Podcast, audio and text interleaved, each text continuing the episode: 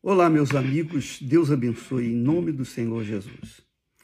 Que o Espírito Santo, o Espírito que guia os seus servos, o seu povo, a sua igreja, venha guiar você, guiar a sua mente, o seu pensamento, o seu raciocínio, para que a sua cabeça venha conduzir a sua vida de acordo com a vontade de Deus. Nós é, estávamos falando ontem sobre a segunda morte, que pouca gente sabe. Menos ainda pessoas se interessam em saber um pouquinho mais a respeito do sentido, do significado da segunda morte. Você vê a pandemia, a Covid-19, dizimou milhões de pessoas, não é verdade? Milhões de pessoas é, em questão de meses. A Covid levou milhões de pessoas. Muitas pessoas perderam entes queridos, pessoas que estavam bem de saúde, de repente ficaram doentes e morreram. Mas o, o que chama atenção sobre a segunda morte, porque essa da Covid foi a primeira. A morte que nós enfrentamos todos os dias é a primeira. Pior do que essa morte é a segunda morte. Que o Senhor Jesus fala, chamando a atenção do seu povo, chamando a atenção dos seus seguidores, dos seus servos. Ele diz: quem tem ouvidos, quem tem ouvidos, tem ouvidos os que têm o Espírito Santo tem ouvidos para ouvir o que o Espírito Santo diz. Tem ouvidos, quer dizer, tem sensibilidade para entender o que o Espírito Santo diz. Quem tem ouvidos, que são os espirituais, ouça o que o Espírito Santo diz às igrejas. Jesus está falando isso.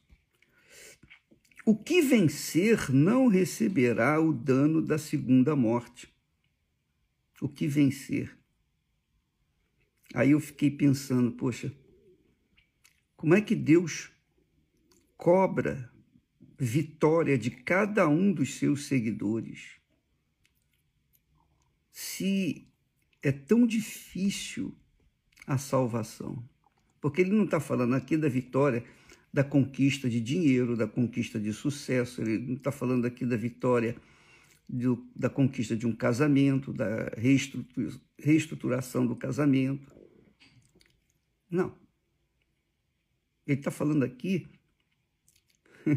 segunda morte é depois da primeira. Primeira tem a primeira morte. E depois tem a segunda morte. Então o Espírito Santo está se referindo a essa segunda morte,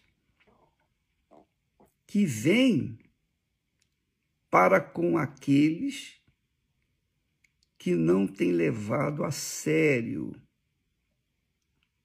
a sua salvação, a sua eternidade, a sua alma. Não tem levado a sério.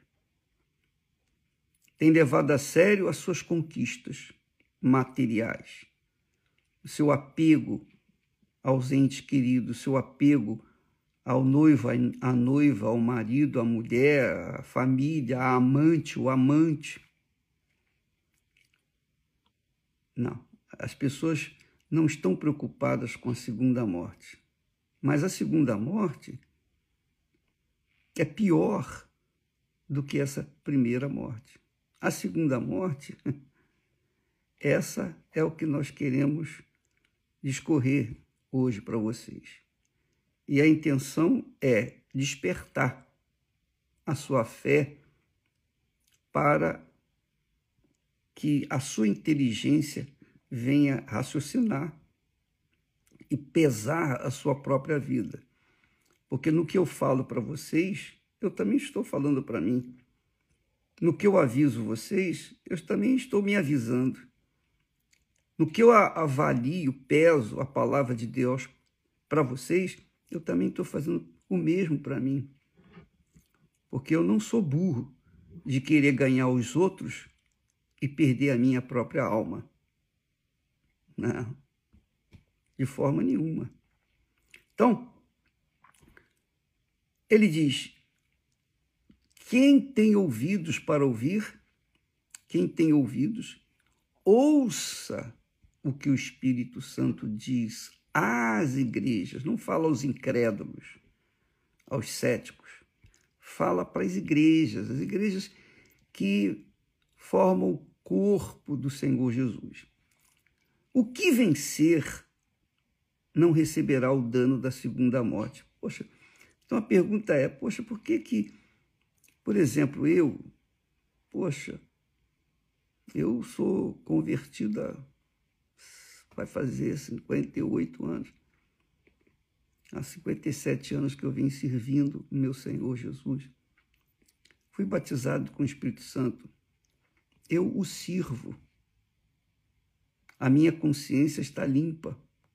Graças a Deus. Mas por que, que eu tenho que manter-me dessa forma?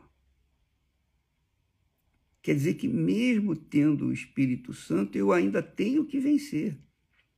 A minha vitória não está garantida, não. Não, de jeito nenhum. Lembra de Paulo? O apóstolo Paulo diz: Combati o bom combate, completei a carreira e guardei a fé. Quer dizer, ele cada dia vinha lutando, cada dia ele vinha vencendo, até que chegou o momento da sua partida, que ele diz: Combati o bom combate, completei a carreira guardei a fé. Então, a fé que nos justifica diante de Deus não é a fé que conquista mundos e fundos, mas a fé que, que conquista a eternidade. Eu guardei a fé. Eu protegi a minha fé. Então ele venceu. E eu considero, eu falo sempre que eu fui salvo há 57 anos atrás, quando eu tinha 19 anos. Estou salvo e serei salvo se permanecer combatendo o bom combate e guardando a minha fé. Serei salvo se eu mantiver a minha fé até o fim. Então, isso esse procedimento, esse comportamento de guardar a fé até o fim, é que nos dá o direito de vencer. Porque muitos começam bem, mas no final das contas abandonam a fé. Muitos tiveram fé para conquistar mundos e fundos, mas não tiveram fé para manter a sua mente limpa, a sua consciência pura, lavada, e perderam a fé. Então, o que vencer não receberá o dano da segunda morte. Por que, que eu tenho que vencer se eu já recebi o batismo com o Espírito Santo? Quer dizer que eu não posso agora, poxa, descansar, eu estou no Espírito. Não. E esse é o objetivo principal pelo qual o Senhor Jesus nos dá o Espírito Santo. O Espírito Santo não vem com o objetivo de nós falarmos em línguas. O Espírito Santo não vem com o objetivo de a gente profetizar. O Espírito Santo não vem com o objetivo de nos dar sabedoria, pura e simplesmente, não. O Espírito Santo nos foi dado para nos guiar até essa vitória final. Então ele, Jesus, tem autoridade para cobrar de cada um dos seus seguidores a vitória. Você tem que vencer. Ele cobra isso. Eu tenho que vencer. Todo dia eu tenho que vencer. Eu, todo dia eu tenho que vencer a minha carne. Todo dia eu tenho que vencer as concupiscências dos olhos, as vaidades. Todo dia eu tenho que vencer o pecado. Todo dia eu tenho que vencer a mim mesmo. Todo dia eu tenho que vencer o mundo. Todo dia eu tenho que vencer o diabo. Todo dia, todo dia. E vencendo dia após dia após dia, até o dia da nossa partida. Foi por isso que Paulo diz assim: para mim, morrer é lucro, porque ele estava salvo, já estava garantido, enquanto ele estava salvo e vivendo na luta, na guerra, estava salvo. Então, para mim, o morrer agora é excelente, é lucro. E o viver é Cristo, quer dizer, sacrifício. A mesma coisa eu falo. Se Deus me levar hoje, graças a Deus. Graças a Deus. Por quê? Porque hoje eu estou salvo. Mas amanhã, para que eu amanhã venha também ter a minha salvação, eu tenho que continuar vencendo. É claro que eu não vou me preocupar com o amanhã, eu me preocupo com o dia de hoje. Eu penso no dia de hoje. Eu oro, meu Pai, dá-me o pão nosso de cada dia hoje. Eu estou sempre pedindo a Ele, perdoa os meus pecados. Eu, eu estou sempre colocando na diante dele a minha vida. Por quê? Porque eu não quero perder essa batalha. Eu não vou perder essa batalha para o diabo, eu não vou mesmo. Enquanto o Espírito Santo estiver me orientando, me dirigindo, eu não vou perder a batalha. Só que, se eu cochilar, se eu perder para mim mesmo, se eu perder a minha fé, a minha boa consciência, com pecados, se eu cometo um pecado, se eu, se eu faço algo ou se estou fazendo algo que não agrada a Deus e me mantenho nesse pecado, o Espírito Santo me avisa: olha, está errado, você está indo para um caminho errado. O Espírito Santo fala, ele, ele aponta, por isso, para isso que ele veio. É o que Jesus falou. Quando o Espírito Santo vier, ele vos guiará toda a verdade, vos guiará toda a verdade. Então ele guia. Agora, cabe a mim, no meu caso, obedecer ou não. Se por acaso eu achar que devo seguir em frente naquele pecado, então já não tem mais nada que o Espírito Santo possa fazer. Então ele é, é como eu se estivesse entristecendo o Espírito Santo, apagando o Espírito Santo em mim apagando a chama da salvação. Então, minha amiga, meu amigo, é uma guerra que nós temos que vivenciar todo santo dia. Mas graças a Deus que o Espírito Santo vem justamente para isso, para nos guiar. Ele guia, ele orienta. Ele... Quando eu passo para vocês aquilo que Deus me dá, Ele está dando para mim, eu estou dando para você, estou repassando. Mas eu estou aproveitando também. claro, lógico, óbvio. Eu estou aproveitando, porque eu estou me alimentando também. O que vencer não receberá o dano da segunda morte. Não, não vai receber o dano da segunda morte. A pergunta é, ô bispo, o que, que é a segunda morte? a segunda morte, minha amiga e meu amigo. A Bíblia fala, e só fala na segunda morte no último livro da Bíblia. De Gênesis a Apocalipse, só existe um livro que fala da segunda morte, que é o Apocalipse.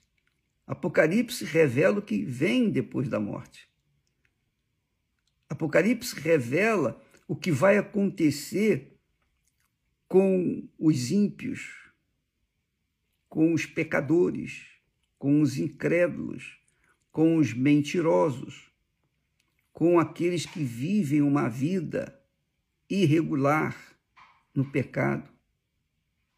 Apocalipse revela a coroa da vida, o prêmio para aqueles que vencerem e a segunda morte para aqueles que perderem.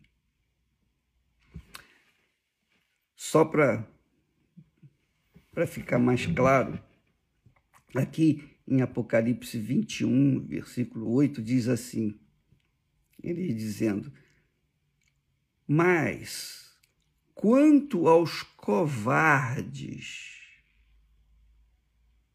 covardes, aos incrédulos,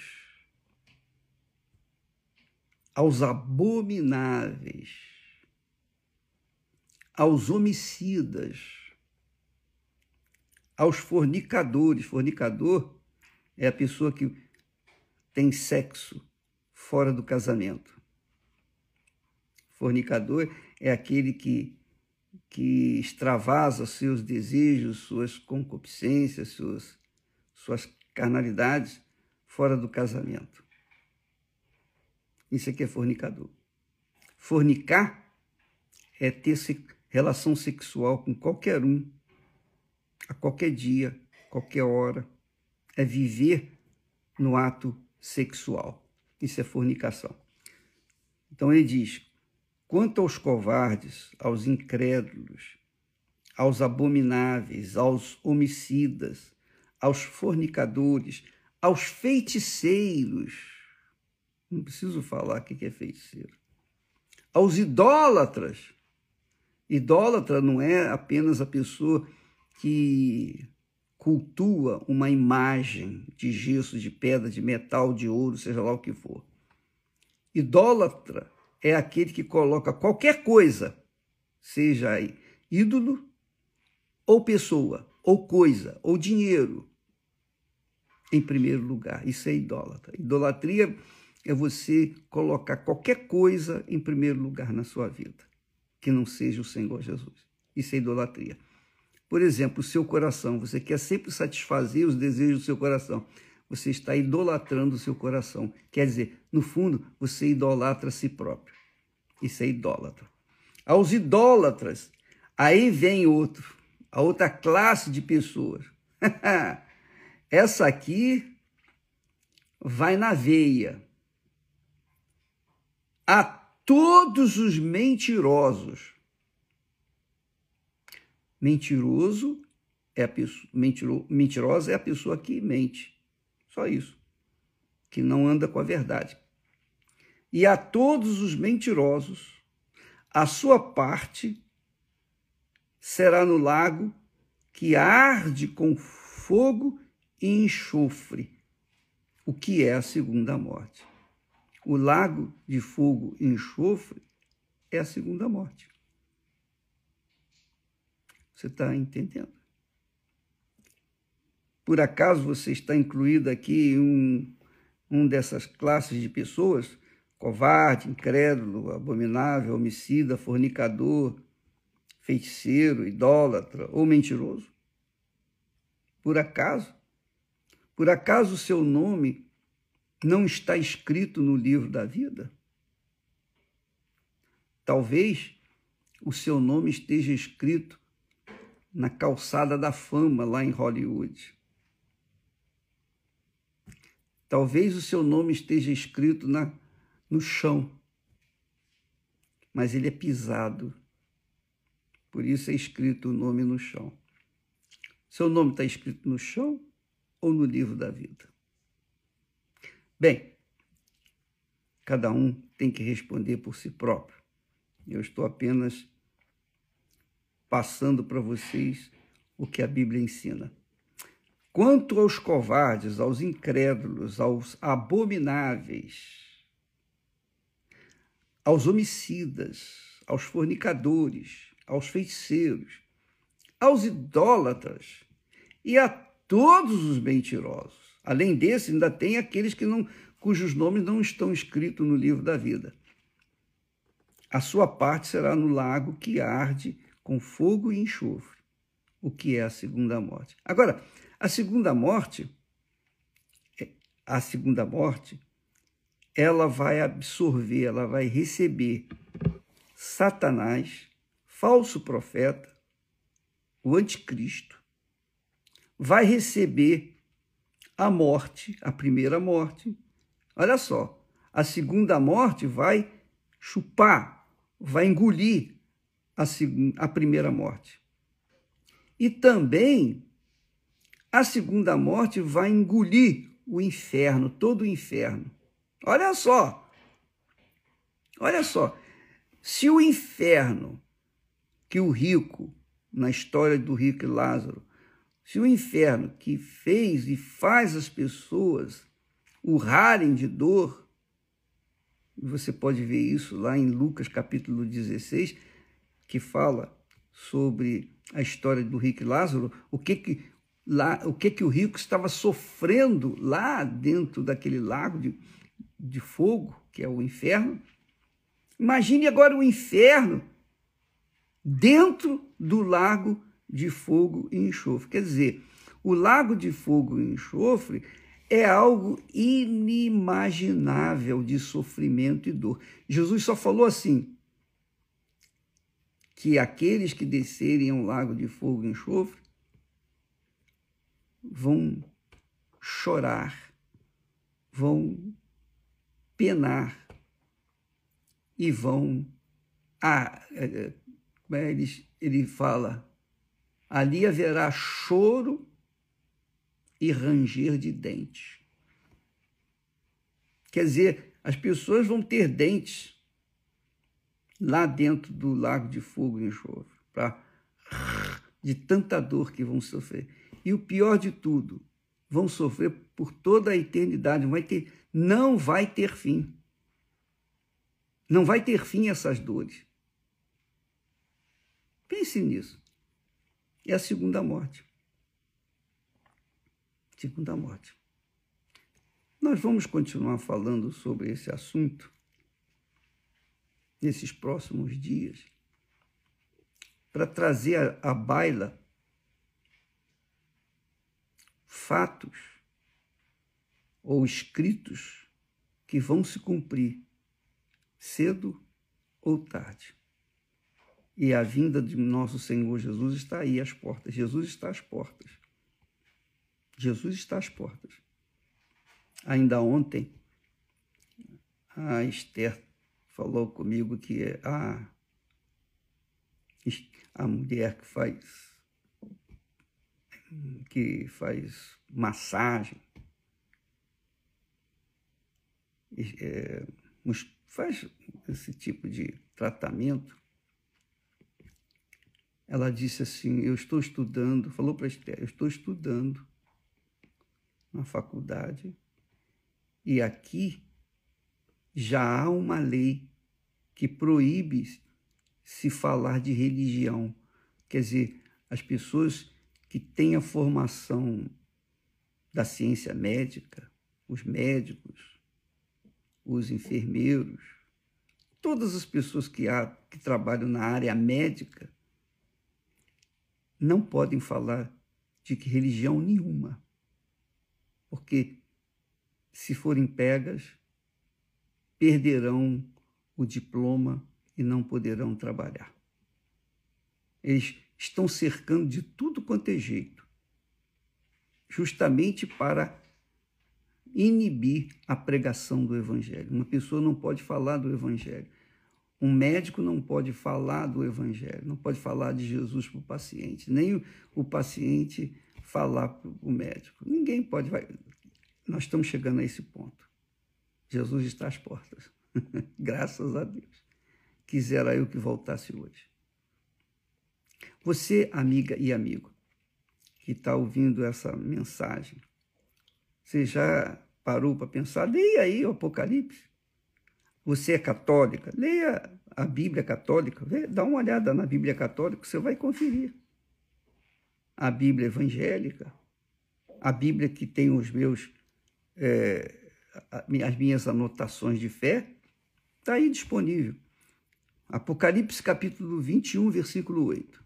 Eu vou deixar aí registrado para vocês lerem, meditarem, avaliarem, pesarem, analisarem, examinarem-se a si mesmo, para que então possam tomar uma decisão que vai garantir a salvação eterna, o gozo eterno na Nova Jerusalém. Deus abençoe e até amanhã em nome do Senhor Jesus. Amém.